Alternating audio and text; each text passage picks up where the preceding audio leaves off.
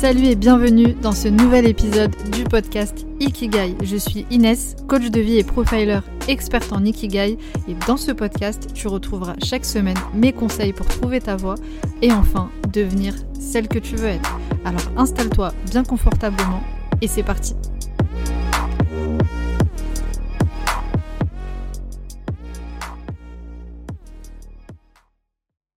Bienvenue à toi dans ce nouvel épisode dans lequel j'ai le plaisir de recevoir Najib et Samy. Alors Najib, plus connu sous le nom de Human Nudge sur Facebook et Instagram, avec son concept un jour, une rencontre, une vidéo, il part chaque jour à la rencontre de nouvelles personnes pour recueillir des témoignages vidéo dans le but d'inspirer un maximum de monde. Un concept que je trouve magnifique et qui moi en tout cas m'inspire énormément. Et Samy, qu'on appelle le dealer d'influence, c'est un entrepreneur spécialisé dans le marketing et les réseaux sociaux. Il aide les entrepreneurs à travailler sur leur identité de marque et c'est aussi un ami de Nadib. Tu découvriras plus en détail dans cet épisode également le rôle qu'il a eu dans le projet de Nadib. Alors c'est un épisode un peu particulier puisque c'est pas du tout une interview classique, c'est plutôt un échange que j'ai eu principalement avec Nadib. J'ai lancé l'enregistrement et on a parlé assez longtemps, on a beaucoup parlé, on a parlé de beaucoup de choses, d'où la durée euh, de l'épisode. Dans cet épisode, on parle évidemment d'ikigai, de mission de vie, on parle aussi d'épreuves, de peur, mais surtout on parle de l'humain et d'un tas d'autres sujets. En tout cas, j'ai pris beaucoup, beaucoup de plaisir dans ces échanges et j'espère qu'en l'écoutant, tu auras l'impression d'être assise avec nous et que cet épisode va te plaire.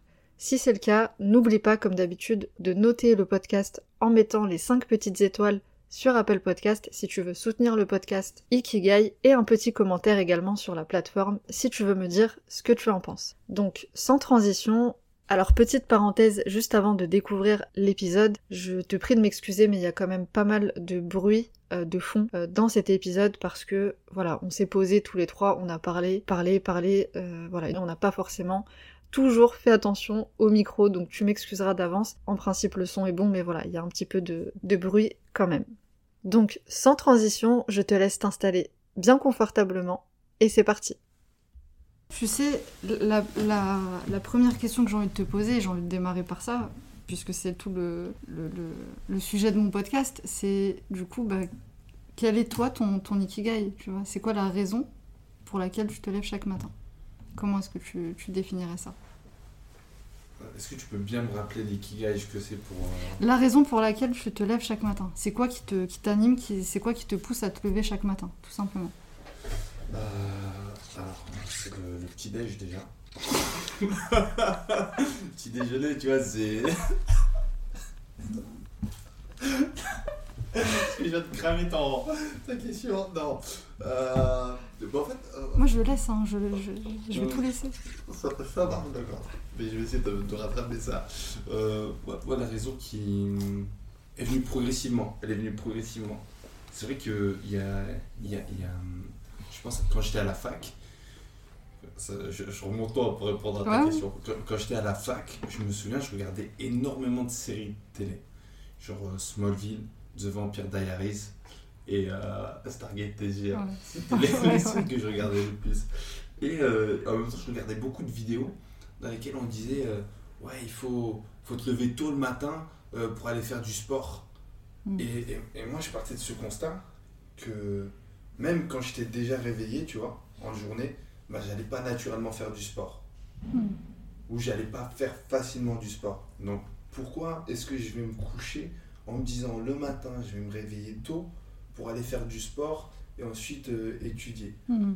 J'y arrivais pas. J'y arrivais pas. Et euh, la, première chose, euh, on va dire, en deux, il y a deux ans, je, suis arrivé en Ile-de-France. La hmm. raison pour laquelle je me levais tôt, c'était le travail. Donc forcément, tu, tu, commences ta journée à 7h, à 8h, tu es obligé de te lever tôt, surtout en Ile-de-France, tu as une demi-heure, une heure, 45 minutes de trajet, tu es obligé de te lever tôt je me suis rendu compte pendant une année de, travail dans l'événementiel que quand je me levais tôt pour aller au travail, je rentrais chez moi, j'étais fatigué, je n'avais plus de temps pour moi. Et euh, du coup, je me suis rendu compte que je vivais pas pour moi. Et euh, en parallèle, moi, de mes études, en parallèle de mon travail, je commençais euh, à, faire ces, à enregistrer ces témoignages vidéo qui, je me rendais compte, m'apportaient énormément sur le plan personnel. Seulement, avec le travail, j'avais plus le temps de bosser sur ces vidéos. J'avais plus le temps Mm. d'aller rencontrer les gens, j'avais plus le temps de bosser sur mes montages. Donc, euh, euh, quand je rentrais, après une journée de travail, je pouvais plus faire un montage vidéo. Donc, euh, je, je, je vivais pas pour moi. Mais ça, ça, me stimulait tellement, ça m'apportait tellement euh, sur le plan personnel, sur le plan émotionnel, sur le plan spirituel, sur tous les plans, que je me suis dit, Najib, c'est trop important pour que tu continues à te réveiller juste pour ton, ton taf. Mm. Et donc, mon, ma journée de travail, elle commençait soit à 7h, soit à 8h, soit à 9h. Donc je me suis dit quoi? Je vais me réveiller à 4h du matin, tous les jours, comme ça, avant d'aller au taf, je peux me consacrer à ce que j'aime. Et euh, c'est devenu, depuis que j'ai lancé mon concept Un jour, une rencontre, une vidéo, c'est devenu vraiment euh, ma raison de me réveiller chaque matin. Mm. C'est quoi? C'est euh, euh, aller à la rencontre de personnes, comme on est en train de faire maintenant, enregistrer un témoignage vidéo, formulé autrement, partager un échange stimulant qui, je sais, m'apportera quelque chose d'énorme sur le plan de, de la conscience, aller à la rencontre des gens et partager euh, cette, euh, cet échange sur les réseaux sociaux pour euh, apporter d'autres choses aux gens. Pour diffuser le, le message. Ouais. Enfin, Et ça, c'est devenu euh, genre le matin, dans ma journée, si j'ai pas eu soit une rencontre, soit si j'ai pas bossé sur un montage vidéo, j'ai l'impression qu'il manque quelque chose. Ça fait combien de temps que tu fais ça maintenant? Euh, moi, tout le projet vidéo, ça fait euh, depuis mai 2017. Mais euh, le concept Un jour une rencontre, vi- euh, une vidéo, que j'ai développé avec Samy qui est ici. Mm. C'est lui qui fait les petits bruits euh, de caméra. Euh, ça, ça fait depuis le mois de mai 2019. En fait, au, au mois de mai 2019, c'est à ce moment-là que tu as, comment dire, pas professionnalisé le concept, mais si, quelque part on pourrait dire ça. Bah, je, concrétisé. créé, tu vois, je l'ai créé Ouais. tout court. Ouais. Puisque avant, euh, ce que je faisais, c'est que je partais à la rencontre des gens en immersion. Mm. Et euh, ce qui se passait, c'est que euh, je, par- je partais à. Je, partageais le quotidien des gens et je le faisais sur plusieurs jours. Donc, euh, je te donne un exemple concret. Je pense à Jamel, un ami que j'ai rencontré en Ile-de-France. Lui, il était directeur d'une maison de quartier à Ivry-sur-Seine. Mhm. Et euh, en parallèle, il faisait de la lutte. Il était lutteur euh, semi-pro. Euh, en plus, euh, il faisait de la lutte pour des enfants, pour les enfants. Il organisait des ateliers de lutte. Et euh, il me semble qu'il avait une autre activité en même temps. Bah, donc, ce que je faisais, c'est que j'allais en immersion sur chaque partie différente de la journée de, des gens que je Hmm. rencontrais. Toi, par exemple, t'avais pas pratiqué un art martial? Si, C'était le si, si, j'avais fait le kung, du kung fu. du kung fu? Ouais. D'accord. Et est-ce que aujourd'hui t'en fais encore? Non, là j'ai arrêté. En ce moment, j'en fais En ce moment, depuis quand. Depuis, en ce moment, depuis le confinement. Sérieux Ouais, j'ai arrêté. J'ai arrêté, bah ça c'est compliqué puisque les salles euh, elles ont fermé. Ouais. Après il y a eu le deuxième confinement, après ils proposaient des trucs en ligne, euh, tout ça, mais c'est pas pareil, tu vois. Mhm. C'est pas pareil que quand t'es en club. Et je venais de commencer. Et avant ça, en fait, j'avais fait du- de la boxe taille. D'accord. Je pense qu'on parlait de ça parce que quand on s'est rencontrés, je faisais pas de kung fu à, à l'époque, en Ah, 2019. T'en faisais pas, d'accord. Non, non, j'ai fait du free fight, du MMA. Mhm. Après, j'ai fait de la boxe taille. Puis après, j'ai commencé le kung fu, mais j'en ai fait euh, de façon très rapide. Mhm. Avec euh, Samy d'ailleurs, qui. Enfin, on n'en a pas fait ensemble, mais Samy aussi, euh, comme Mhm. tu sais, en fait. Du Wing Chun, plus précisément. Ouais. Et du coup, ouais, je... non, j'en fais plus. Et du coup, tu vois, moi, ce que j'allais chercher à travers ces, ces rencontres, qui prenaient beaucoup de temps. euh, D'ailleurs, je, je vais juste répondre à la question, alors que j'aimerais bien moi, te poser une question. Ouais, bien Euh, sûr. Que j'allais chercher, tu vois, c'était euh, la pluralité justement de- d'expériences qu'on pouvait vivre euh, dans, dans- dans une même vie. Bah, t'as une casquette aujourd'hui. Euh, moi, j'allais j'allais en fait à la rencontre des multiples casquettes qu'on Mm. porte tous dans notre quotidien. Mais ça prenait trop de temps, Mm. Euh, c'était trop chronophage, ça demandait trop d'énergie, ça demandait un montage pas possible. Donc j'ai cherché, euh, en fait petit à petit j'ai fait l'entonnoir, je me suis posé les, que je pensais être les bonnes questions. Mm. Je me suis dit mais pourquoi tu fais ces vidéos? Le pourquoi c'était euh, pour euh, inspirer des gens. Mm. D'accord? Pourquoi tu fais des vidéos de 5 minutes alors? Euh, Parce que je les divertis en même temps. J'essaie j'essaie de mettre Ouais. divertissement et euh, inspiration. Et après, je me suis dit, mais d'accord, tu vas inspirer les gens, mais ton objectif, c'est d'inspirer le plus de personnes possible si tu veux inspirer les gens. Donc, comment les inspirer le plus possible? Si tu veux les inspirer le plus possible, tu dois les inspirer au quotidien. Tu peux pas faire juste une, une vidéo par semaine. Tu es obligé d'être là tous les jours. Tu es obligé de, Mm. Si on regarde, euh, je sais pas, TPMP par exemple, une émission de divertissement, ils sont là pour divertir tous les jours. Mm. Pourquoi est-ce que tu as des gens qui se cassent la tête à divertir les gens au quotidien et il n'y a pas de gens qui se cassent la tête à inspirer les gens au Mm. quotidien? Mm. Moi, j'ai essayé de répondre à cette problématique et euh, j'ai essayé d'ubériser mon, mon, mon process. Je me suis dit, euh, en apportant la touche divertissement, euh, je perds trop de temps à créer mon contenu. Donc, ce que je vais faire, c'est que je vais aller droit à l'essentiel. J'arrête la partie euh, que divertissement que j'ai essayé d'ajouter et je vais essayer de divertir autrement. Ben, Peut-être en apportant une pluralité de profils, en créant des échanges spontanés dans lesquels parfois je vais glisser des, des petites blagues, tu vois, ou je vais essayer de provoquer le sourire ou euh, le, le rire. En, fait, t'es parti chercher le, le nectar, quoi. Ouais. Je me suis dit, ça sert à rien de. Voilà, c'est intéressant, tu vois, de, de, de voir une personne dans la pluralité de, de son quotidien, mais moi, ce que je veux, c'est inspirer les gens. Donc, je vais droit à l'essentiel. Et la question que je vais te poser, c'est euh, Mhm. euh, qu'est-ce qui a fait que toi, tu t'es mis à, te mettre au, au kung fu Et c'est quoi le lien que tu établis entre le kung fu et euh, l'accompagnement des gens? Est très intéressante ta question. En fait, euh, pourquoi le kung fu? En fait, si tu veux, moi j'avais commencé, bah, comme je te disais, avec la boxe thaï. Euh, Enfin, le MMA avant, j'en ai fait pendant un an et demi. Après, c'était beaucoup trop, euh, beaucoup trop violent pour, pour une femme. Le, le MMA, j'ai arrêté. Et la, la, la boxe thaï, c'était vraiment pour me défouler. J'avais besoin d'un endroit vraiment pour me défouler, pour extérioriser, parce que c'était très compliqué dans ma vie personnelle. Et je te parle de ça parce que justement, le kung fu, en fait, ça a été un cheminement. C'est-à-dire que je suis arrivée à un stade où j'avais plus besoin euh, de, de- d'un sport de combat comme ça où je me défoulais. Ouais. Mais j'avais besoin d'un sport de combat où j'allais vers la maîtrise de moi-même. Tu vois. C'est-à-dire euh, ce côté où euh, tu, tu, voilà, t'es, t'es arrivé à un stade de ta vie où tu es en paix, tu vois, tu as un certain équilibre, mais tu as quand même besoin de continuer à travailler sur toi. Et euh, quand je suis justement arrivée euh, à l'ikigai, euh, il y a cette notion d'alignement qui est très importante pour moi, tu vois. Quand je dis alignement, c'est pas de différence entre qui tu es et ce que tu fais. Et du coup, le, le- kung fu, en fait, c'est venu un peu euh, bah, s'ajouter à tout ça comme, euh, comme une, euh, un, un endroit, en fait, où j'allais euh, peaufiner cet alignement. Je sais pas si c'est très clair ce que je dis, mais tu vois, être encore mieux dans mes baskets, euh, dans la maîtrise de, de- de moi, de mes émotions et tout ça. Alors, moi, ça, ça, ça me fait penser à. Ça, ça fait écho à quelque chose que j'ai vécu. Tu me dis si c'est Mhm. la même chose pour toi ou pas. Euh, moi, je, je me suis rendu compte que. Je te disais, en- donc euh, en mai 2019, je suis parti, euh, j'ai commencé à lancer ce, ce concept avec euh, Samy. Et on était à 3-4 rencontres par jour pendant Mhm. près de, de, 4 bonnes semaines, Un mois. euh, un mois voire plus Ouais, un peu plus. là où on était à 3-4 semaines, et t'es là, tu passes d'un, quotidien à l'autre sans aucun rapport. Et Mm. euh, parfois, il y avait des rencontres qu'on faisait ensemble et euh, des euh, rencontres que moi je faisais tout seul.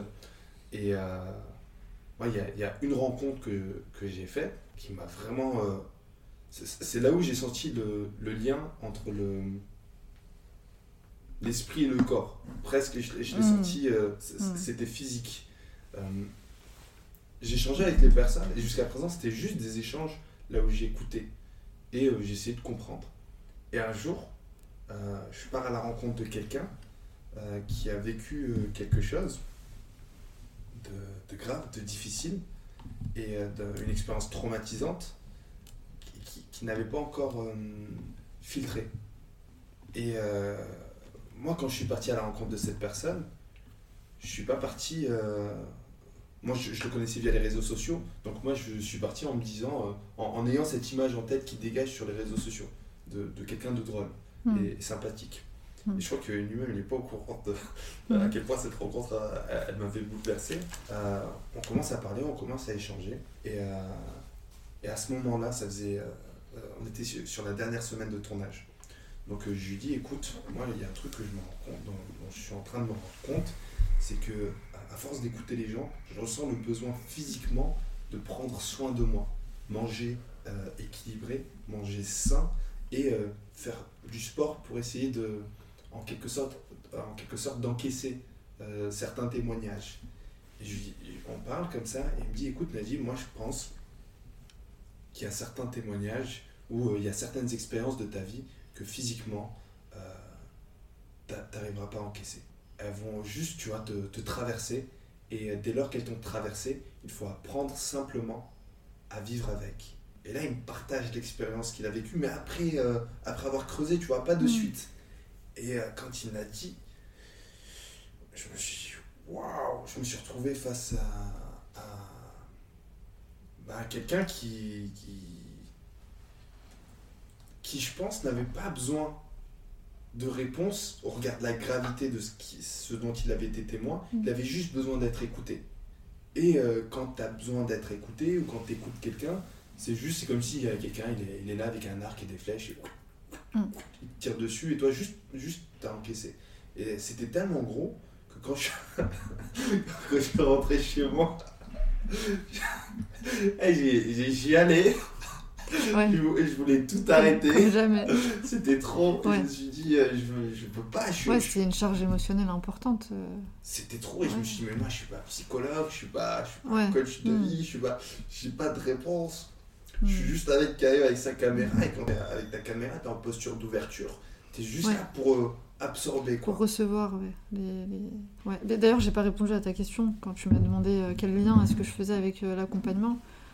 Euh, Ouais. je, je pense qu'en fait, finalement, tu as, un peu, euh, t'as un peu répondu. En fait, c'est euh, c'est aussi, effectivement, le, le sport. En fait, j'en viens vraiment au sport. Parce que là, comme je, comme je te disais, je fais plus de, de kung-fu, mais je fais toujours du sport, je fais, je fais de la Mhm. danse. Et ça m'aide, en fait, à gérer ce côté euh, où...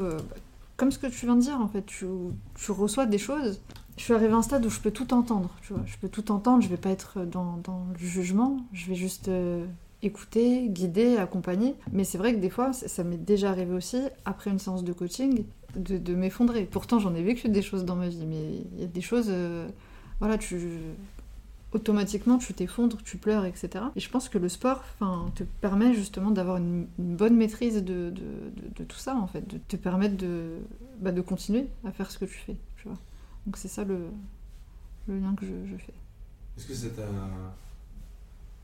vraiment aidé Est-ce que tu vois vraiment une différence? Bah franchement, je pense que si j'aurais pas ça, ouais, ouais, ouais, si j'aurais pas ça, ce serait très compliqué. Et pourtant, je suis pas une grande sportive non plus, hein, tu vois. Il y a beaucoup de, je parle de sport, mais il y a beaucoup de, de- d'exercices de respiration, tu vois, de cohérence cardiaque, euh, de, méditation. Il y a surtout le- la prière, euh, la, enfin, voilà, la spiritualité. Toutes ces choses-là combinées font qu'il y a une réelle différence. Je pense que c'est pas que le sport, tu vois. Moi, c'est. Du coup, tu, vois, à l'issue de cette rencontre et euh, euh, de ce choc émotionnel, euh, j'ai ressenti le besoin de, de faire encore plus de, de sport, tu vois, vraiment de- d'essayer de. c'est- En fait, le sentiment que j'ai eu, c'est que il y a certaines réalités qui sont trop grandes à porter pour l'esprit, donc euh, l'esprit a besoin que le corps Mm. s'autodiscipline pour que physiquement il Mm. puisse être amené à supporter ces réalités. Et je pense que trop souvent on, on occulte ce, ce lien qu'il y a entre le- la matière et euh, le, le spirituel. Pour développer le propos, euh, la matière et le spirituel, ça peut être tant à travers un objet, c'est-à-dire quand tu vois des grands footballeurs, en réalité, euh, ils font tellement un avec le ballon que c'est comme s'ils avaient développé ce lien entre l'esprit et le ballon. Il- C'est automatique. Toi, c'est pareil aujourd'hui avec ta caméra, j'imagine. C'est ça. Ouais. Ma caméra, c'est Ouais. vraiment. euh, des fois, il y a des gens qui me proposent de porter ma caméra. Mm. Je dis, Mais non, ouais, c'est le prolongement de mon bras, tu vois. Je, je- je- je- je fais pipi avec ma Ouais. caméra, tu vois. Et je la lave pas, donc ma caméra est dégueulasse. je, viens de dire ça devant la caméra. Je- suis Je, je- je- je garde. Je- Je- J'enlève si tu veux, mais. Non, non, non, il n'y a pas de souci, je n'ai aucun problème. Et ma caméra n'a aucun problème avec ça non plus. Euh, donc, ouais, il- on peut développer euh, soit avec un objet, soit avec le corps. Hmm. Et euh, le corps, Mm. euh, c'est le cas des, des grands sportifs. Pareil avec les tennisman, c'est fascinant le, le rapport qu'ils ont avec leur raquette. Mm. Et euh, avec tellement de. Là, il s'est imaginé un tennisman en train de pisser avec la raquette. Non, je me suis imaginé un, un tennisman en train de parler avec sa raquette.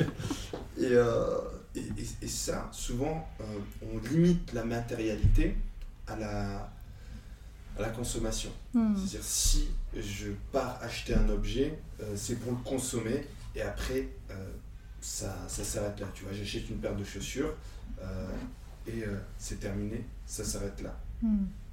Alors, ce qui est fascinant, c'est que tu as certaines euh, marques, justement, euh, euh, comme, bah, comme Puma notamment, qui ont réussi à, à développer justement un esprit autour de leur, de leur marque. Moi, justement, j'avais rencontré quelqu'un qui était spécialisé dans, dans les sneakers et qui m'expliquait, euh, euh, je sais pas si ça te parle, tu me dis hein, si tu connais cette histoire, tu sais, les, les deux athlètes noirs américains qui levaient le poing euh, Mhm. à l'époque des Jeux Olympiques euh, de.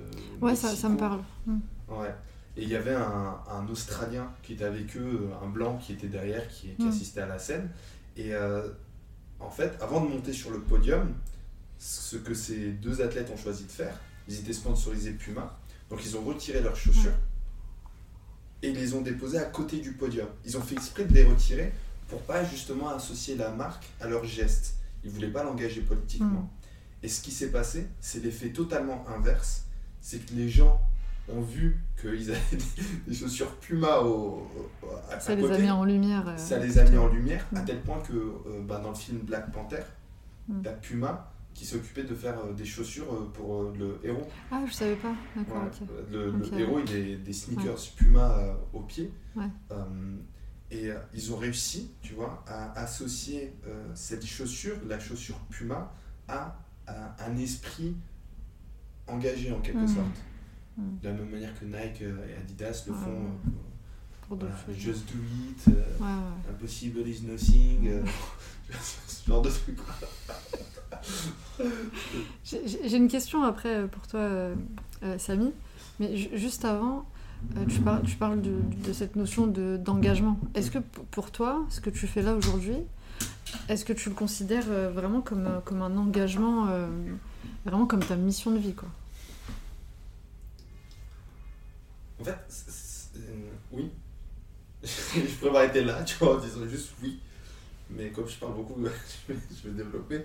Mais ouais, je le considère vraiment comme une mission de vie. Mais ce qui est fascinant, c'est que j'ai du mal à trouver des gens qui font exactement la même chose. J'ai conscience aujourd'hui d'être euh, en quelque sorte euh, pionnier dans, dans, Ouais, dans ouais, le domaine que je suis en train de, d'approcher. C'est-à-dire, euh, Excuse-moi. Non. je t'excuse. J'ai j'ai l'impression, quand je dis pionnier, il n'y a rien de. Tu vois, je. je Non, mais il n'y a pas de prétention dans ce que tu dis, euh, bien sûr. Parce qu'en réalité, ça fait flipper, tu vois. Il n'y a pas Ouais. de. Ouais, que tu pionnier dans mon domaine. Ouais. En fait, c'est- c'est juste le sentiment que j'ai.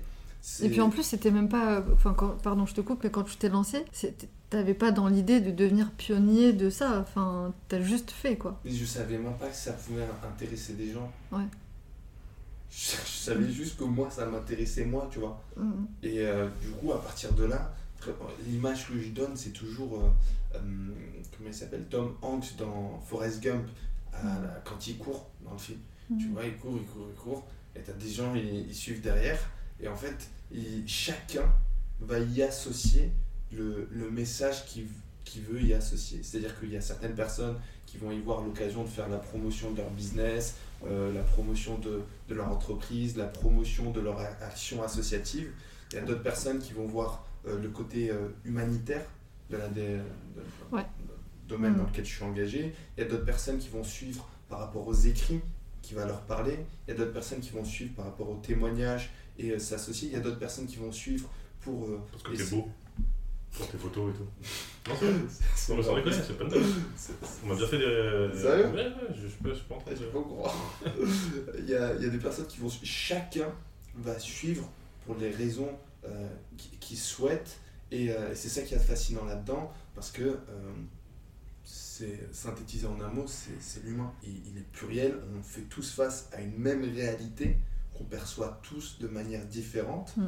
Et, euh, et moi, j'ai décidé de faire un focus sur cette thématique euh, qui, est, qui- est globale et qui, moi, elle me fait vibrer. Je la trouve fascinante. Euh, c'est une science pour moi. Elle est, Mm. elle est, elle est inexacte. Mais le sentiment que j'ai, c'est comme si, en fait, moi, j'étais un passionné de de- d'histoire, un passionné de- de- d'archéologie, un passionné de lecture. Et ce que je vais faire, c'est euh, Mm. lire les gens, euh, explorer euh, le monde, explorer l'humain. Et, euh, et c'est ça, c'est de l'exploration humaine. Il y a des gens qui sont Mhm. fascinés par l'exploration spatiale. Moi, ce qui me fascine, c'est l'exploration humaine. Mm. Et ça, tu vois, c'est ouf. Parce qu'on est au 21e siècle, mais l'exploration humaine, ben, je pense qu'on on l'a pas poussé assez loin. Ah ouais, je suis d'accord avec toi.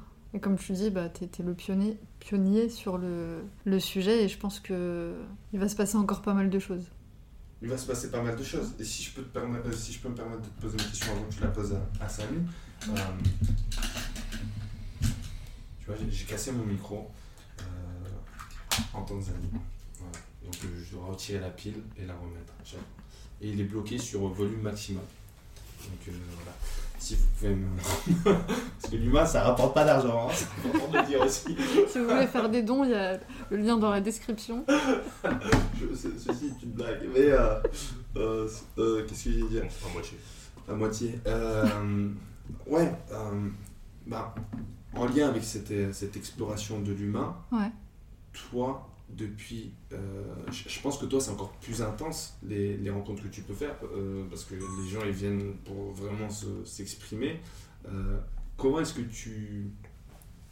Comment est-ce que tu vis Qu'est-ce que tu as appris de ces échanges avec les gens, sur les gens, Hmm. et qu'est-ce que tu as appris sur toi? Alors ça, ça fait beaucoup de questions. Je. Je pense que c'est pas beaucoup plus intense que ce que tu vis toi. Je, je, pense pas. Euh, ce que, j'ai appris, en fait, ce qui moi me fascine, justement, j'adore euh, comprendre l'humain et je, suis- beaucoup dans l'analyse de personnalité. Pour le coup, avec les outils que je vais utiliser, je vais vraiment creuser dans les personnalités. Et ce qui me fascine, c'est, euh, et tu, l'as mentionné, hein, c'est ce- cette différence de perception. Et en fait, moi, ce que ça m'amène à travailler chez moi, c'est ce côté, euh, comment dire, de, de pas juger en fait. Mais, sincèrement, de pas juger les, autres. Parce qu'on juge tous et toutes. T'as as une première impression, quand tu vois quelqu'un, tu vas juger. C'est de façon euh, automatique. Et vraiment, moi, ça m'a appris à, me dire, mais chaque personne a, son histoire, a son vécu, a son expérience, a des traumatismes, des, choses, euh, comme je le disais tout à l'heure, des choses qui. Tu as une charge émotionnelle importante quand, quand tu écoutes ces histoires. Et en fait, euh, la réaction que, que ces personnes ont face à ces différentes expériences n'est pas la même. Et, c'est normal. Et en fait, ça m'amène vraiment à me dire, ok, si, si je vois qu'une personne se comporte mal, je mets des guillemets, puisque c'est ma perception à moi, si je trouve que c'est euh, un mauvais comportement, je, je vais pas la juger, dans le sens où ça veut pas dire que son mauvais comportement justifie tout, mais il y a ce côté où je me dis, bah, peut-être que cette personne, enfin voilà, je, je sais pas ce qu'elle a vécu, tu vois, je sais pas ce qu'elle a vécu, et, et je peux pas, peux pas me permettre de juger, tu vois. Donc c'est c'est fascinant ce, ce truc de, de voir à quel point les gens ont différentes perceptions des, des choses, mais finalement on se rejoint, on se rejoint tous et toutes sur pas mal de choses, tu vois. Comme la peur, tu vois.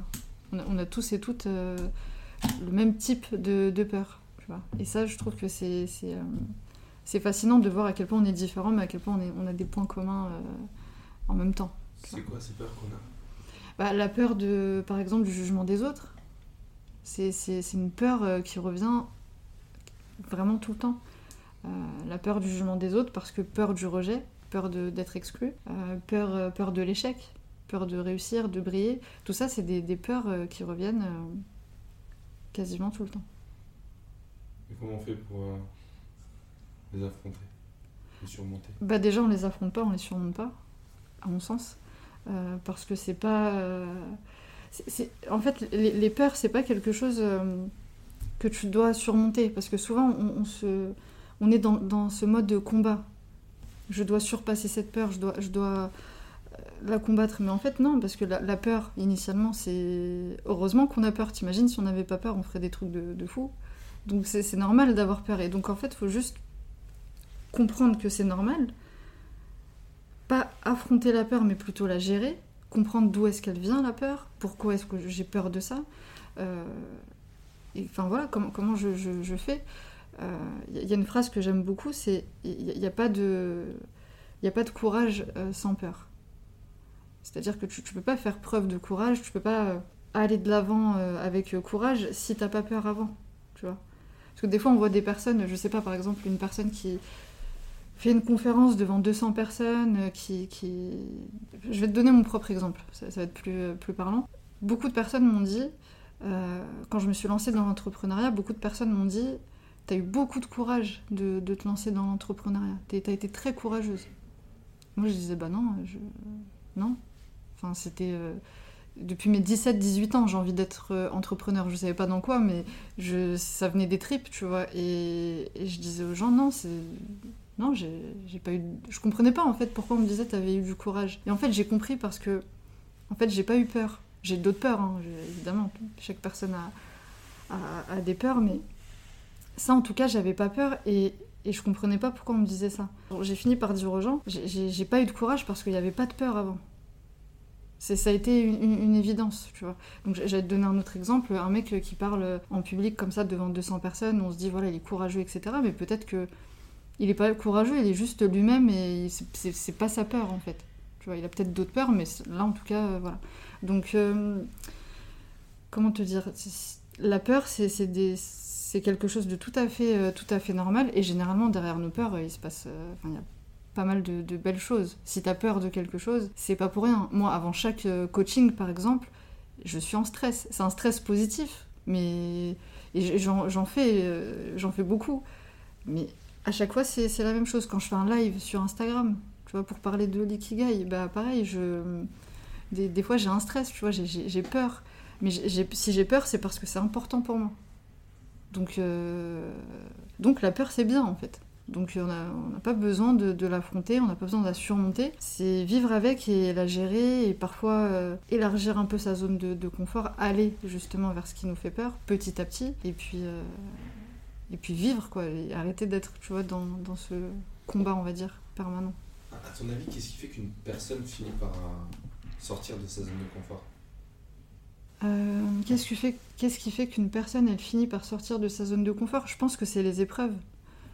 En tout cas, mo- moi c'est ce que moi j'ai vécu et c'est ce que je vois aussi dans chez be- beaucoup de femmes que j'accompagne.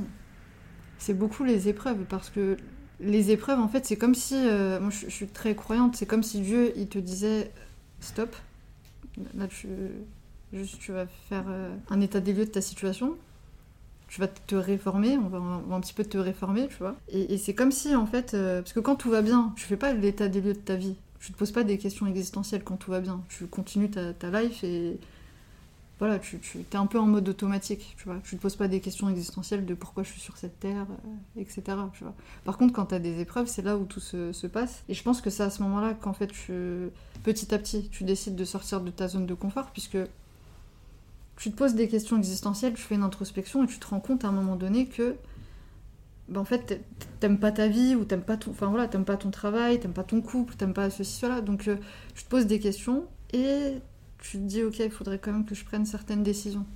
Et ensuite euh, voilà c'est une succession de, décisions. Des fois euh, des décisions euh, radicales. Parfois c'est un enchaînement de petites décisions. Et c'est ce qui fait que tu sors de ta zone de confort pense en tout cas c'est l'analyse que moi je j'en fais je pense que ça vient des épreuves initialement Comment on fait pour prendre les bonnes décisions quand on est euh, rongé euh, justement par ces épreuves? Ah, C'est une bonne question. Euh, déjà, je pense qu'il n'y a pas de. je- me l'as dit ce matin, on, on en parlait, il n'y a pas de bonne décision pour moi. Il n'y a, pas de. Il n'y a pas de bonnes décisions, il n'y a pas de, de mauvaises décisions. En fait, il n'y a, que des- il y a que des décisions qui sont en accord avec nos valeurs. Ou qui ne sont pas en accord avec nos valeurs, tu vois. Il n'y a que des questions, des, questions, des, des, décisions euh, qui, ouais, qui sont en accord ou pas. En fait, on ne peut pas an- anticiper les choses. Ça veut dire que tu peux penser qu'aujourd'hui tu prends une bonne décision, mais finalement elle aura des conséquences négatives. Ça, tu peux pas le, tu peux pas le savoir. Ou tu peux prendre une mauvaise décision et qui finalement, euh, bah, il y a des conséquences positives. Le plus important en fait, c'est de prendre des décisions en accord avec tes valeurs. Donc c'est important de se connaître, savoir qui tu es, quelles sont tes valeurs. Et euh, quand tu prends cette décision, est-ce que tu es en accord avec ta, tes, tes valeurs les plus importantes? C'est ça le plus important en fait. Tu, tu peux lister ces, ces valeurs, c'est quoi? Elles sont listables? Ouais, bah, en fait, il y a beaucoup de, de valeurs, mais pour te donner un exemple de, de valeurs, tu as la, la liberté, euh, la sagesse, l'indépendance, l'amour, l'amitié, la solidarité. En fait, une valeur, c'est ce qui donne du sens à tes actions, justement. C'est ce qui guide tes décisions de façon plus ou moins inconsciente. C'est-à-dire que euh, au quotidien, quand tu prends des décisions, quand tu avances dans ta vie, tu, te réf- réfères en fait automatiquement à ces valeurs. La valeur de famille, par exemple.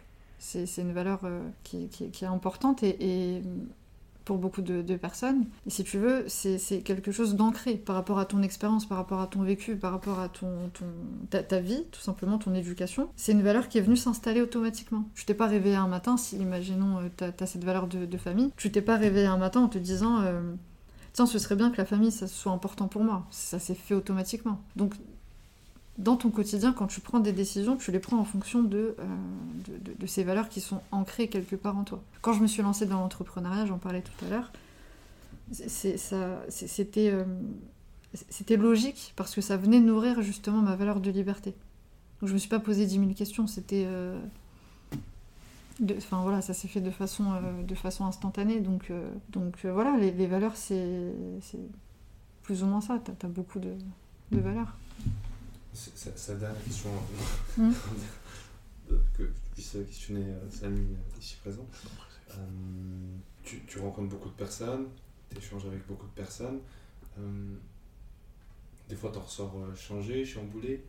Euh, selon toi, qu'est-ce qui fait qu'une personne est euh, forte Qu'est-ce qui fait qu'une personne est forte? Bah, je, vais te répéter la même chose que, que j'ai dit précédemment, c'est les épreuves. Je, pense que une personne qui est forte, qui est, vraiment forte, hein, pas euh, une personne qui fait semblant d'être forte, tu vois, qui dit euh, moi je me laisse pas faire, j'ai du caractère, etc. Non, non, je parle de vraiment euh, être forte. Je pense que c'est qu- quand justement tu as été faible. Enfin, j'aime pas trop le mot euh, faible, je mets, des guillemets, mais c'est. Ouais, quand t'as été euh, à un moment donné dans ta vie très vulnérable, tu vois. C'est comme le bonheur, tu peux pas connaître le bonheur si t'as pas souffert. Après, quand je dis souffert, euh, je parle pas nécessairement de grosses souffrances, tu vois, mais euh, c'est pareil, tu peux pas être forte si t'as pas, euh, si pas vécu euh, certaines épreuves. Pour moi, ça part de là. En tout cas, pour moi, si aujourd'hui je considère que j'ai un, un mental euh, fort, c'est parce que j'ai été faible à un moment donné, c'est tout. Une personne qui, qui est forte, mais qui se croit euh, faible, entre guillemets, Mhm. euh, comment euh, l'accompagner, faire en sorte qu'elle se rende compte justement qu'elle a toute cette force? Alors effectivement, ça, relèverait d'un accompagnement euh, plus, poussé, mais ce que je peux dire déjà, c'est que pour, se rendre compte à quel point on est forte, je, pense que... Et, si on croit qu'on est... justement, on n'est pas suffisamment forte, on est faible, etc., je pense qu'il faut embrasser quelque part sa, zone d'ombre. Chaque personne a une, zone de lumière et une zone d'ombre. La zone d'ombre, c'est c'est justement tout, tout, toutes ces épreuves, toute cette souffrance, euh, tous ces défauts, tout euh, le truc euh, négatif, quoi. Et en fait, à partir du moment où tu, fais une rétrospection de ce que tu as vécu et des leçons que tu en as tirées, et que, que tu embrasses ça, tu vois, c'est-à-dire que tes, épreuves, si tu arrives à les transformer en sagesse, mais vraiment, et te dire heureusement que j'ai eu ces épreuves dans ma vie, là, tu arrives à te rendre compte de, qui tu es, en fait. Et tu arrives à te dire, bah ouais, en fait, je suis, forte parce que j'ai vécu euh, toutes ces choses-là et, je les accepte. Et je continuerai à accepter toutes les épreuves qui, arrivent ensuite. Je pense que c'est en partant sur, cette ligne directrice-là, en fait. Rester fort, c'est c'est compliqué tout au long de la vie. Donc, euh, c'est quoi le plus important face à l'épreuve? Je pense que c'est euh, garder, euh, garder espoir, en fait. Garder espoir dans le sens où il y, a- il y a une issue à chaque fois, en, en- en vrai. On s'en rend pas compte sur le moment parce qu'effectivement, euh, c'est dur. Parce que c'est pas parce que t'es forte, t'es fort que euh, tu pleures pas, que t'as pas des moments où ça va pas, etc. Évidemment. Mais je pense que. Ouais, je pense que si, si tu si t'arrives à. Je sais plus ce que je disais. Si Je me suis à- perdue. euh, on parlait d'épreuves et de force. Et je t'ai demandé en fait que je t'ai dit que c'était compliqué de rester fort tout au long de sa vie. Donc c'est quoi qui est le plus important? Ouais. euh, je t'avais donné une réponse, mais je me suis perdue parce que je me souviens plus de ce que je te disais. C'est pas c'est parce que t'es allé chercher loin. Ouais, je suis partie chercher hyper loin là. Je sais plus ce que je te disais, mince. Il y a toujours une issue. Il y a toujours une issue, exactement, merci Samy. C'est ça en fait, voilà. C'est Parce que moi, à chaque fois, ce qui m'a aidé, c'est de me dire Inès, t'as vécu telle et telle épreuve, tu pensais ne jamais t'en sortir, et pourtant il y a eu une issue, une issue euh, magnifique. Donc, il y aura toujours une issue.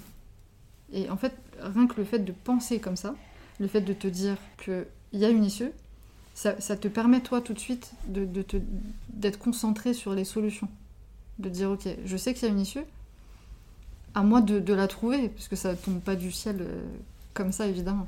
Donc euh, garder espoir et, vraiment comprendre qu'il y a une issue, c'est c'est- voilà, c'est pour moi la clé. Hmm, bah, tu vois, t'es en train de. Tu termines en disant justement, euh, c'est pour toi la clé. L'interview s'est renversée complètement Ouais, là. ce ce qui est intéressant du coup, c'est qu'il y a un cas pratique. Il y a un cas pratique de justement mis- ma mission de vie. Et en plus, c'est intéressant parce que du coup, tu, tu, tu termines en disant justement, c'est ça la clé. Moi, euh, quand je me réveille chaque matin, c'est ça que je vais chercher. Des clés. Des clés qui, euh, je sais, vont venir euh, débloquer euh, moi dans, dans, dans mes situations. C'est pour ça que je prépare jamais les interviews. Et je me base vraiment sur Ouais. mon contexte personnel, mon contexte professionnel et mon contexte émotionnel pour euh, poser ces questions.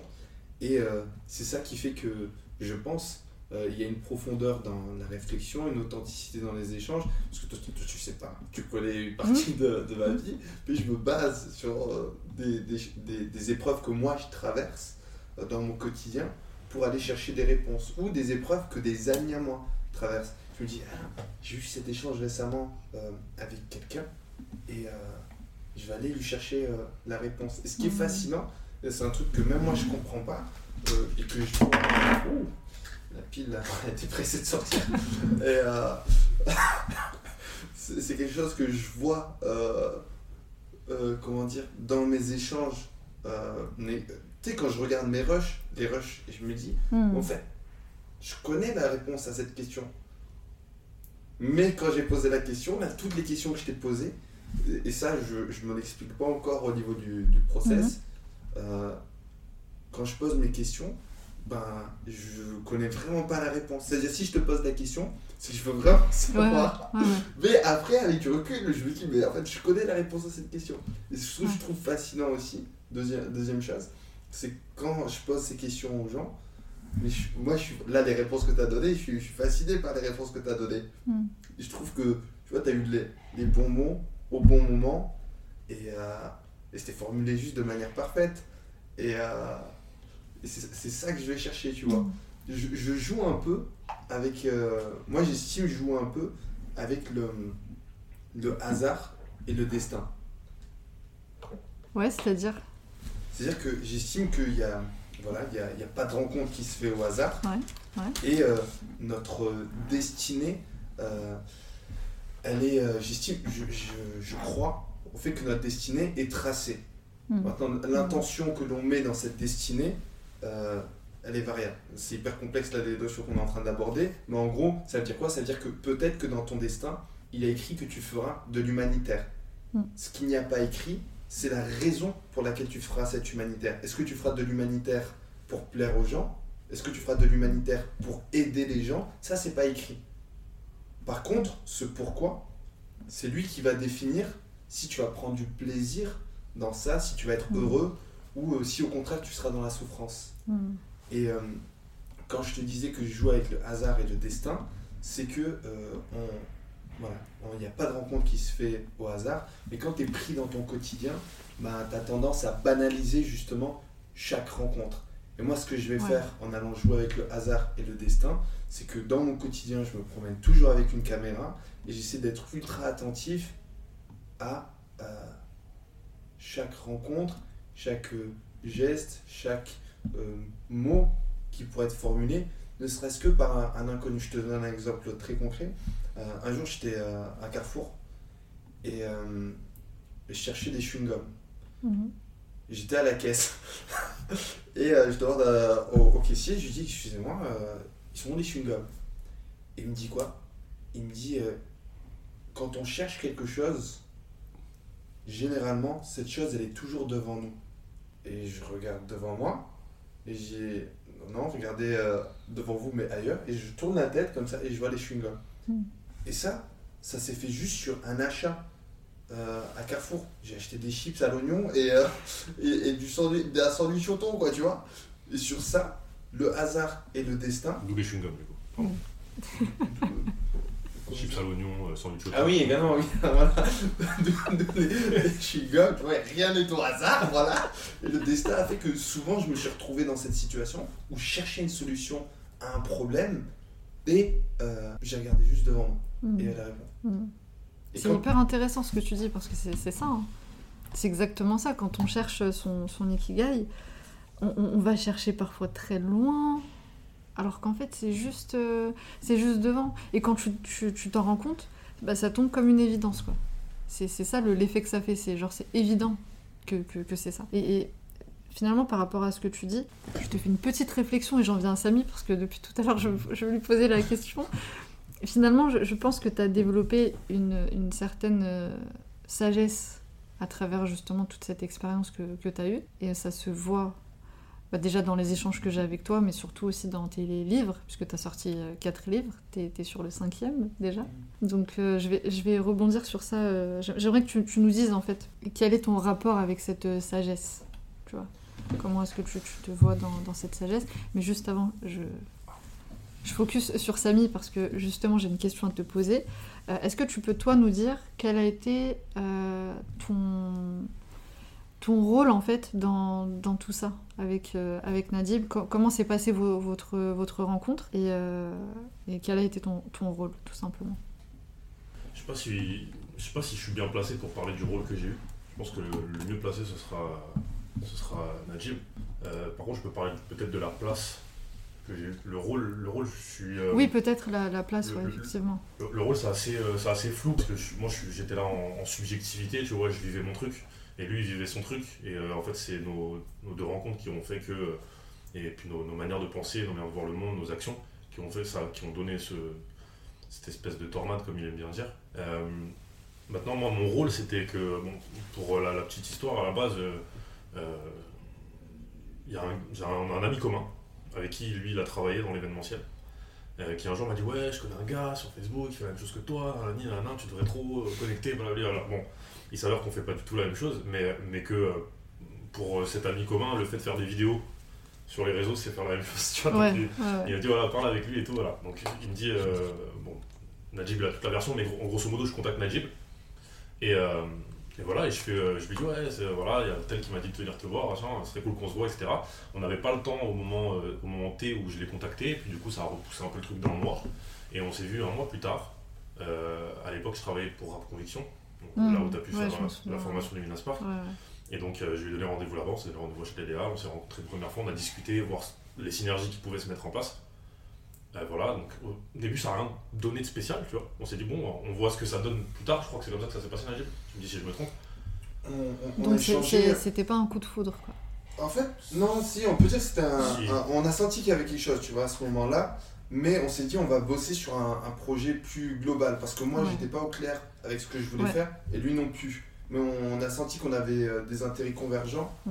Et euh, on, on a senti qu'on avait des intérêts convergents. Et on, on- savait qu'on voulait les pousser plus loin. Mm. Voilà, et du coup, euh, du coup euh, on, on s'est re-redonné rendez-vous euh, après ça. Mm. On s'est vu, et cette fois-ci c'était pour, euh, je voulais. J'avais pas prévu spécifiquement, mais je me suis dit, je vais le filmer, tu vois. Le gars, il fait des vidéos, bah vas-y, je vais le filmer pour voir ce que ça donne. Tu vois. Moi, Mm. j'avais jamais fait de vidéo, je cherchais encore ce que je voulais faire. Je crois que c'était un peu ça le contexte. Non, ça, c'était prévu. De- non, non, ça c'était prévu l'interview parce que toi tu étais dans une phase Ah oui, où tu, faisais des, tu faisais également ils faisaient des interviews d'en- d'entrepreneurs et euh, justement tu m'avais demandé quelques conseils sur ça.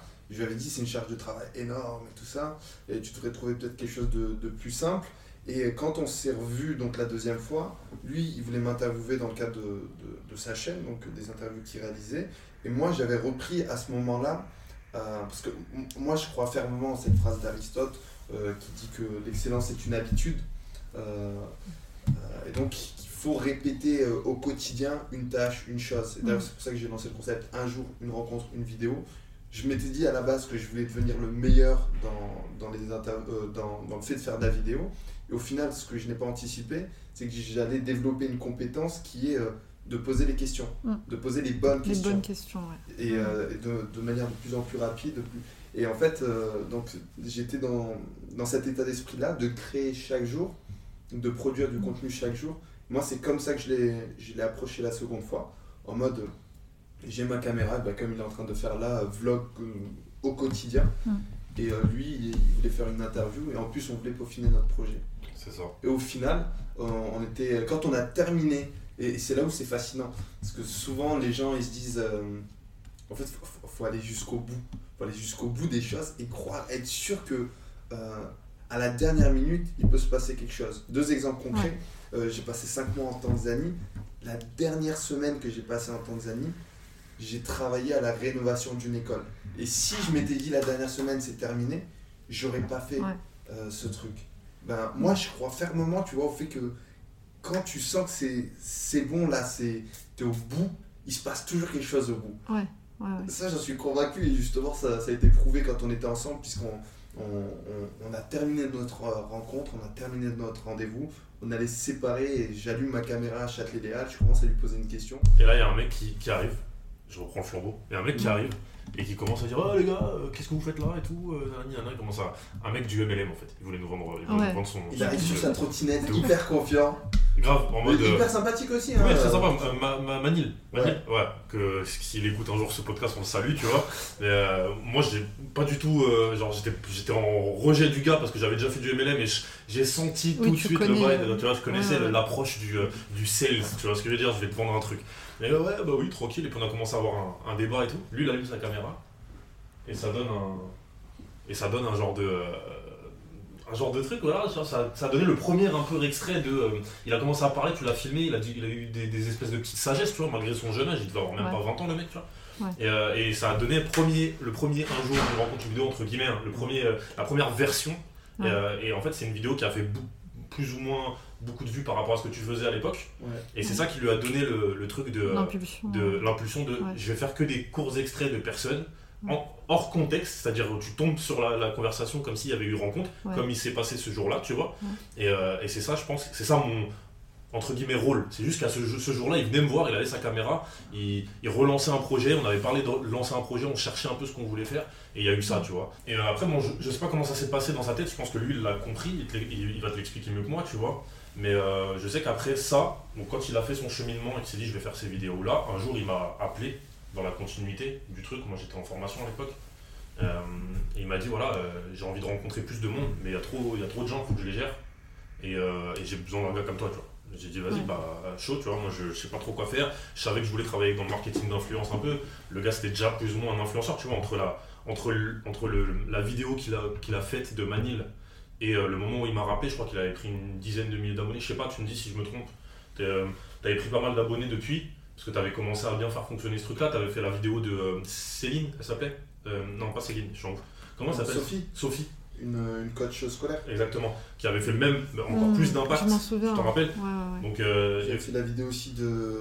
Et, et c'est là où c'était c'était fascinant. J'avais rencontré également une, une jeune bénévole d'une association qui s'appelle Un petit bagage d'amour et euh, qui m'a juste raconté une anecdote.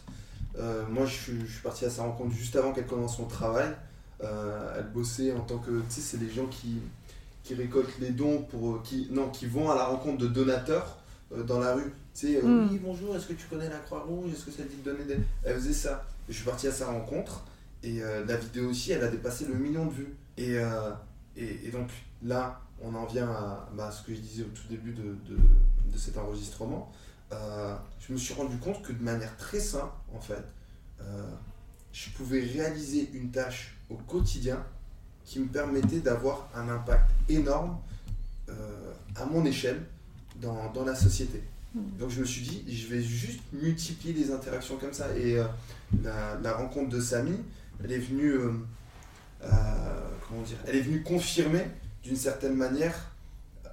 Samy et moi, il y a un truc qui a matché.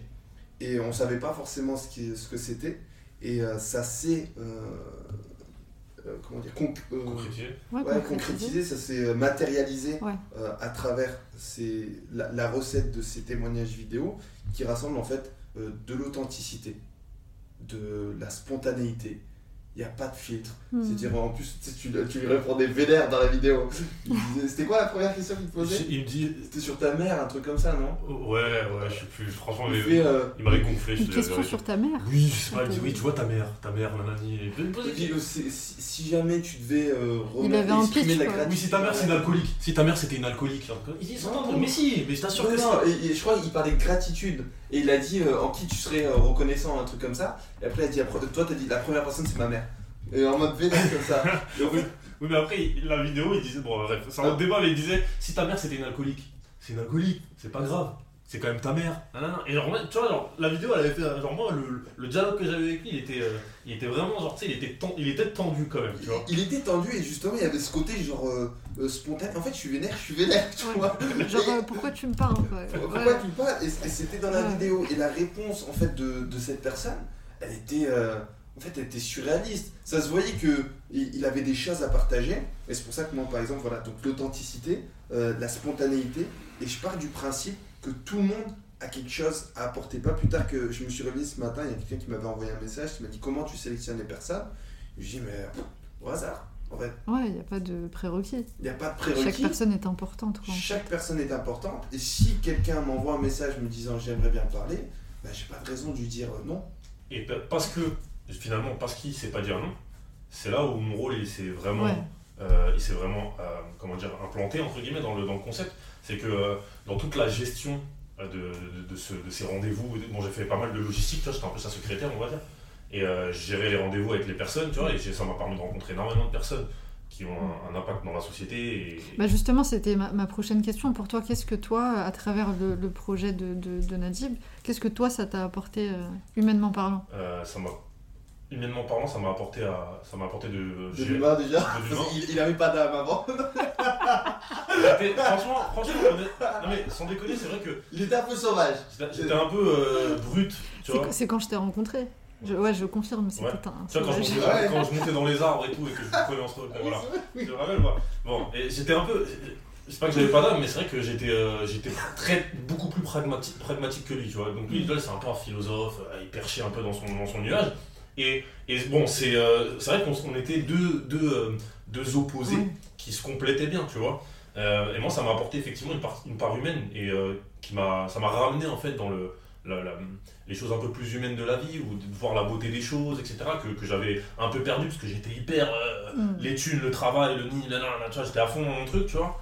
Et, euh, et lui, il n'a pas du tout ce, ce, ce côté-là. Donc, je lui ai apporté aussi le truc de écoute, là, le rendez-vous dure trop longtemps, ça, ça va, les 15 000 questions, ok, on a assez de- d'extraits. là, euh, comment on vend ta vidéo, comment on fait ceci, tu vois, on essaie de, de concrétiser. Cadré surtout. euh, Voilà. Je lui ai apporté un cadre pour qu'il il s'épanche pas trop, tu vois, sur. le- Enfin, je pense. Ah, Après, tu vois, justement, là, ce, que, ce que tu dis par rapport à, à la thune et tout ça, et moi, comment j'étais, en fait, j'ai eu la, la chance ou la malchance, je sais pas, euh, d'intégrer euh, l'armée de réserve à l'âge de 17 ans.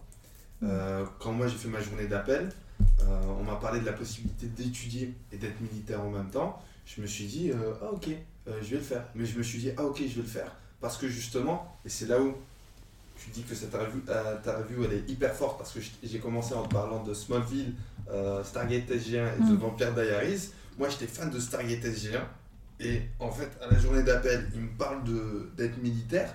Moi dans ma tête c'est la porte des étoiles tu vois. Et je me suis dit ah ok ben, je- vais le Ouais. faire. Et euh, je pensais qu'il fallait payer pour intégrer euh, l'armée. Mais Je me suis Mm. dit il va falloir acheter mon pactage, il va falloir... Et j'étais prêt à le faire. j'ai fait toutes les démarches et j'ai appris non seulement qu'on donnait ton pactage, mais qu'en plus on payait pour faire ça. Et donc, moi, j'ai commencé à 18 ans mon premier taf. euh, J'étais payé pour euh, apprendre à utiliser une arme, euh, faire des randonnées. En fait, j'étais payé pour faire Stargate sans caméra. Ouais. Et donc, pour moi, le, le- on parlait également de travail au tout début de, de cet euh, entretien. Pour moi, le travail, c'était ça en fait. Tu t'es payé pour faire ce que t'aimes. Hmm. C'était ma première expérience professionnelle et ça l'a été pendant 10 ans en parallèle de plein de, plein de, de Mhm. choses de ma vie. Et donc, euh, quand je partais en Vigipirate par exemple, avec les indemnités liées à la distance, au risque et tout ça, euh, je pouvais être payé en tant qu'étudiant 1500 euros pour euh, deux semaines de, Hmm. de vi- Vigipirate. Mais en fait, quand tu es payé euh, ça pour faire quelque chose que tu aimes, et ben, le, le message qui s'inscrit, c'est oui, c'est possible de faire quelque chose dans lequel tu t'épanouis pleinement et d'être rémunéré pour ça. Et donc, c'est vrai que aller chercher de la thune, euh, comme, Ouais, comme il a dit, euh, c'est pas un truc que naturellement Mm. je vais avoir. Par contre, aller chercher ce qui me fait vibrer, naturellement, j'ai confiance en l'idée que l'argent va venir si tu vas chercher ce qui te Ouais, fait vibrer. ouais, ouais. Ouais, je suis complètement d'accord avec toi. Mhm. Complètement d'accord, parce que si tu fais les choses juste pour l'argent, initialement, enfin, je veux dire, l'argent, euh, le côté business et tout ça, évidemment, c'est important. Donc je pense que Samy a eu un rôle très important. Parce que, enfin, au bout d'un moment, tu peux, es obligé de vivre, tu es obligé de subvenir à tes besoins. C'est, on va pas, voilà, l'argent c'est un facteur important, mais c'est pas, parce que moi je me reconnais aussi dans les propos de, de Samy. J'étais pas euh, comme toi non plus, mais c'est vrai que on parlait de MLM, j'ai- fait du MLM. Quand je, me- je me suis lancée, moi, je te disais tout à l'heure, à mes 17-18 ans, j'avais déjà envie d'être entrepreneur. euh, Être entrepreneur, donc je. je- voilà. Et pendant une période, j'étais que dans les thunes. Je, je- je veux de l'argent, mais en fait, ça renvoyait à ma valeur de liberté. Mm. Je, je pensais qu'en en, tu vois, qu'en en faisant beaucoup d'argent, j'allais pouvoir être libre, etc. Enfin, voilà. Donc il y a pas mal de choses qui se sont passées depuis et j'ai compris que ça n'avait aucun. euh, Enfin, quand même, euh, encore une fois, c'est l'argent, c'est un facteur important de cette euh, liberté justement, mais ça fait pas du tout les choses. Et je pense que ouais, si t'as si t'as pour seul objectif quand tu lances un projet, que tu te lances dans l'entrepreneuriat, de, faire des thunes, bah ça va pas, à un moment donné, ça va coincer. Ça va coincer parce que le- le- le- l'élément central, c'est l'ikigai, c'est c'est faire euh, ce qui t'anime. Et après, comme tu dis, l'argent euh, l'argent vient, quoi. Bah alors attends, parce que du coup, on a fait 0 centime, tu vois. Euh, dans Ah oui. Ouais. Il est arrivé, là-dessus, mais, euh, euh, ouais, voilà. On n'a rien fait, on a, zéro, on a fait zéro Bah, bif. c'est- ouais, mais ça, ça prend du temps. Les Mais- projets inspirants prennent du temps, à mon sens. Et du coup, mon rôle a changé au fur et à mesure. Et Ouais. l'idée, ça a été euh, de. Parce que donc lui, lui, il était très. C'est vrai qu'il est très. euh, il donne la parole à tout le monde, tu vois. Et moi, je me suis dit, ok, toi, ton objectif, c'est de développer ta page. Viens, on va chercher des gens plus impactants, tu vois. Et du coup, on change la manière dont on choisit les gens. Mm. Tu vois ce que je veux dire? Lui, il était pas trop d'accord. Et moi, j'étais quand même en mode, vas-y, viens, on va chercher des gens dans ta thématique. Tu j'étais dans mon truc marketing d'influence. C'est comme ça qu'on allait chercher David Laroche. Ouais, Mais il en a refusé des gens avant, de, de- avant David Laroche. Alexandre Cormon, je sais pas si ça te parle, Ouais. Euh, coach aussi, tu vois. Il, a, il est en mode ah, je sais pas trop, coach love, nanani, nanana. Mhm. Tu vois, il était pas trop d'accord. Je le, je le laisse dans la vidéo, même si on va tourner avec bientôt, parce que maintenant il a changé d'avis, tu vois. Et, euh, mais voilà, genre, euh, ça été ça mon rôle pour répondre à la question, pour clôturer là-dessus. Parce que justement, la rencontre avec euh, Mani, euh, elle m'avait permis, même toutes les rencontres que j'ai pu mener depuis euh, 2017, elles m'ont montré que euh, les gens ils ont besoin d'entendre parler des inconnus. Mm. Aujourd'hui, dans, dans l'espace médiatique, tu vois toujours les mêmes têtes, les mêmes personnes. Euh, tu regardes euh, les grandes émissions de divertissement, TPMP ou euh, l'émission avec Arthur, là, tous les vendredis ou samedis, je sais pas, je regarde pas la télé. Ouais. Bon, Mais, euh, tout est permis. Vendredi, tout est permis. C'est toujours les, les mêmes, euh, voilà, c'est toujours les mêmes acteurs, c'est toujours les mêmes têtes. Et je pense qu'aujourd'hui, on a besoin de faire parler tout le monde. Hmm. Et moi, c'est aussi ça que j'ai envie de, de, de permettre et de rendre possible. Même demain, euh, je suis suivi par, par 13 millions de personnes. Euh, c'est l'objectif. Euh, je suis suivi par 13 millions de personnes. Et ben, je, je voudrais, tu vois, euh, continuer d'aller à la rencontre des, des inconnus. Hmm. Et je suis persuadé, et ça, ça a été prouvé plein de fois, tu vois. Moi, Mhm. ça, moi, ça m'a fasciné, cette rencontre, comme je disais, avec la, la, la- la- celle qui cherchait les, les, les donateurs. Euh, elle me parle juste d'une anecdote, mais euh, euh, elle était tellement. Il y a tellement de gens qui se sentent. qui se reconnaissent dans cette anecdote que c'est une vidéo qui a marché. Et si tu regardes aujourd'hui les, les, les, comiques, par exemple, Gad Elmaleh, ça fonctionne parce qu'il parle de notre quotidien. Mm. Il va pas inventer une histoire. donc, ok, en fait, tu as deux extrêmes, je pense. soit les gens du quotidien qui, dans leur témoignage, te racontent leur vie de tous les jours à laquelle tu t'associes, qui fait que tu vas être sensible à ce témoignage, soit au contraire des gens qui, qui, ont poussé la barre tellement, qui est, euh, tellement haute, euh, tellement haut, que euh, il, t'inspire et du coup tu, tu, partages. Ouais, parce que ça, ça te donne envie de, de, de faire comme lui, d'avancer, de, sortir de ta zone de confort, tout ça. Ouais, mais c'est hyper intéressant ce que tu dis parce que finalement, c'est ça, c'est que chaque personne est importante, chaque personne est à considérer. De chaque personne, on peut apprendre euh, des choses, euh, peu importe son, statut social, peu importe d'où elle vient, peu importe si elle est connue ou pas. Et c'est ça qui est. Et en fait, ce qui est hyper intéressant dans, ton parcours, c'est que justement, à aucun moment tu as, entre guillemets, euh, dévié de cette ambition de, de, mettre en avant les inconnus, comme tu dis, chaque personne. Mmh. Tu vois, t'aurais pu. Euh, tu aurais pu justement à un moment donné, bah justement, euh, te, te, lancer en mode business et complètement t'écarter de ça. Et tu l'as pas fait. Et c'est ce qui montre, à mon sens, euh, une, une, forme de sagesse. Et c'est sur ça que je voulais rebondir tout à l'heure. Et je pense qu'on va terminer sur ça parce que ça fait genre une heure et demie, je crois, qu'on parle. Mhm. sur la sagesse. Parce que moi, et je t'en ai parlé samedi, pour définir Nadib en un mot, c'est la sagesse. Alors la sagesse, ça veut pas dire que tu es euh, forcément... Euh, comme tu, le perçois, tu vois, pas forcément un philosophe ou je ne sais quoi, mais il y a, une, grande sagesse chez toi qui, euh, qui, m'inspire beaucoup. Et je, voulais ton avis là-dessus. Qu'est-ce que tu en penses? Quand je, te, quand je te dis ça Qu'est-ce qui résonne en toi? Le premier truc qui me vient en tête, c'est les enfants. Quand je te dis les enfants, c'est.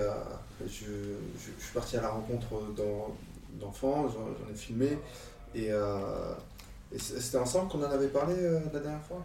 Non, Je sais plus. Non, je, pense pas. Euh, les enfants, ça me parle pas. Et euh, moi, la sagesse des enfants, elle me fascine. Et tu parlais justement de toi, ce que tu avais appris avec le coaching, qui était de ne pas juger les gens. En fait, quand tu approches les gens sans jugement, mm. c'est là où tu es ouvert et tu accueilles, tu es prêt à accueillir l'improbable. Et cet improbable, c'est euh, ce qui vient de percuter. Ce que tu connais ne peut pas t'atteindre, dans le sens où tu le connais. Je, voilà, tu sais que euh, tu as eu affaire à des personnes malveillantes, malhonnêtes, tu sais reconnaître une personne malhonnête, hop, tu as, une protection, tu as un antivirus pour ça. Hmm. Mais l'improbable, l'inattendu, l'inexpérimenté, tu, tu, peux pas tu peux pas t'en protéger, tu sais pas ce que c'est. Et euh, ce que toi t'appelles sagesse et moi ça me fait écho à, l'enfance, c'est que j'essaie de conserver, et je pense que c'est la, la, problématique à laquelle chaque être humain est euh, confronté, euh, grandir, c'est euh, conserver notre, notre regard d'enfant sur la vie malgré toutes les épreuves que l'on peut être amené à traverser. Et moi, j'essaie pas d'être. Euh, je suis pas en quête de, de, sagesse ou je suis pas. Moi, je le vois pas comme ça. Mm. Moi, je me vois juste comme un gamin euh, qui est là et qui, qui découvre constamment le, la vie, qui découvre constamment euh, le monde. Qui explore euh, l'humain, comme je me disais. qui explore l'humain. Si je suis là, moi je suis, moi, je suis dans la grande récré, tu vois. Mm. je suis à jouer avec là. mais, mais, finalement, le, le, le fait d'explorer l'humain, comme tu dis, à travers tes expériences, et je te, je, te, je te, dis ça parce que dans ton livre, encore une fois, on le ressent, ça, ça, ça t'apporte, enfin ça t'apprend des choses sur la, vie, et on sent que, euh, euh, on sent que t'en tires des leçons, t'en tires beaucoup, beaucoup de leçons. Et tu nous partages ça justement dans tes différents livres. Parce que euh, là aussi, ça me fait penser à, l'enfance, dans le sens où les gamins, ils ont une capacité à ramasser qui est énorme. Le gamin, il fait une connerie, euh, son père, il le fait ramasser, sa mère, elle lui fait ramasser. Euh, des fois, il, ramasse à cause de ses frères, de ses sœurs. Je parle en connaissance. Ouais. On sent vécu là. tout, le monde te fait ramasser Mais comme t'es enfant et que bah, tu pardonnes. Comme t'es enfant, tu pardonnes, tu passes à autre chose et tu t'es même capable de jouer avec les personnes qui t'ont fait ramasser. Ouais, cinq minutes après. Cinq minutes après, t'oublies, tu passes. Mm. Et euh, les expériences que j'ai pu vivre, bah, surtout euh, j'en parle dans, dans, dans, un de mes livres, j'ai commencé vraiment à écrire quand je me suis retrouvé euh, sans domicile fixe, vraiment à la rue, mais j'ai choisi de la rue à l'international plutôt que la mm. rue ici en France, où retourner à une, à une vie de travail c'est un moment, des expériences que tu vis, elles sont tellement euh, intenses que tu es obligé de prendre du recul vis-à-vis de toutes ces expériences parce que si tu les conscientises, euh, tu vas prendre trop de temps pour te relever en fait. Si tu hmm. conscientises l'épreuve que tu es en train de traverser, tu vas mettre trop de temps pour te relever. Donc, au lieu de les conscientiser en étant passif, j'ai choisi de les conscientiser en étant dans l'action, en essayant d'offrir ce que j'avais de meilleur à offrir. C'est-à-dire que quand je suis parti à, l'international, je suis parti accompagner des associations qui font de l'humanitaire et euh, je me suis dit, je vais offrir. Mais forcément, quand tu agis, en même temps, tu réfléchis. Tu tu t'adaptes à ce qui se passe. Euh, ton esprit s'adapte euh, aux circonstances. Quoi. Ah, alors, ton esprit, c'est là où tu bascules dans un paradigme d'une profondeur parce que toi, tu es en train de traverser tes épreuves, que tu es en train de conscientiser, de verbaliser des épreuves encore toutes chaudes que tu n'as pas pu. Euh, comment dire Que tu pas pu euh, rationaliser, que tu n'as pas pu. Euh, analyser. analyser. Et en même temps, tu es en train de vivre l'épreuve de gens dans le cadre des missions humanitaires qui, qui vivent des choses peut-être pires que toi et donc, au bout d'un moment, l'épreuve, elle prend un côté transversal. Elle, a un côté transversal qui fait que de ta réalité, ça vient impacter le, plus profond de ton âme. Hmm. en fait, tu es là, tu es, en souffrance, et en même temps, tu rencontres des gens qui, sont, euh, euh, qui, ont leur souffrance. Et euh, comme toi, tu es là pour ces gens-là, tu n'as pas le droit de te laisser emporter par la tienne. C'est intéressant ce que tu dis parce que finalement, parce que tu t'es donné comme mission à un moment donné de contribuer pleinement euh, de façon donc euh, bénévole, euh, ça t'a permis toi de, te quelque part de te de t'apaiser? Sur le long terme, je parle parle pas sur le moment où effectivement tu avais ton épreuve toi-même qui te faisait peut-être à ce moment-là souffrir, mais tu vois ce que je veux dire, qui finalement t'a apaisé par la suite? Bah, ce qui est fascinant, c'est que hum, déjà cette épreuve, elle arrivait au bon moment. C'est-à-dire que mm. si je n'avais pas effectué toutes les rencontres que j'avais fait auparavant, quand mm. je dis épreuve, c'est euh, la séparation plus le fait de se trouver euh, dans, la rue. Mm. Euh, si je n'avais pas fait toutes les rencontres que j'ai fait auparavant, j'aurais pas pu surmonter cette épreuve comme je l'ai fait.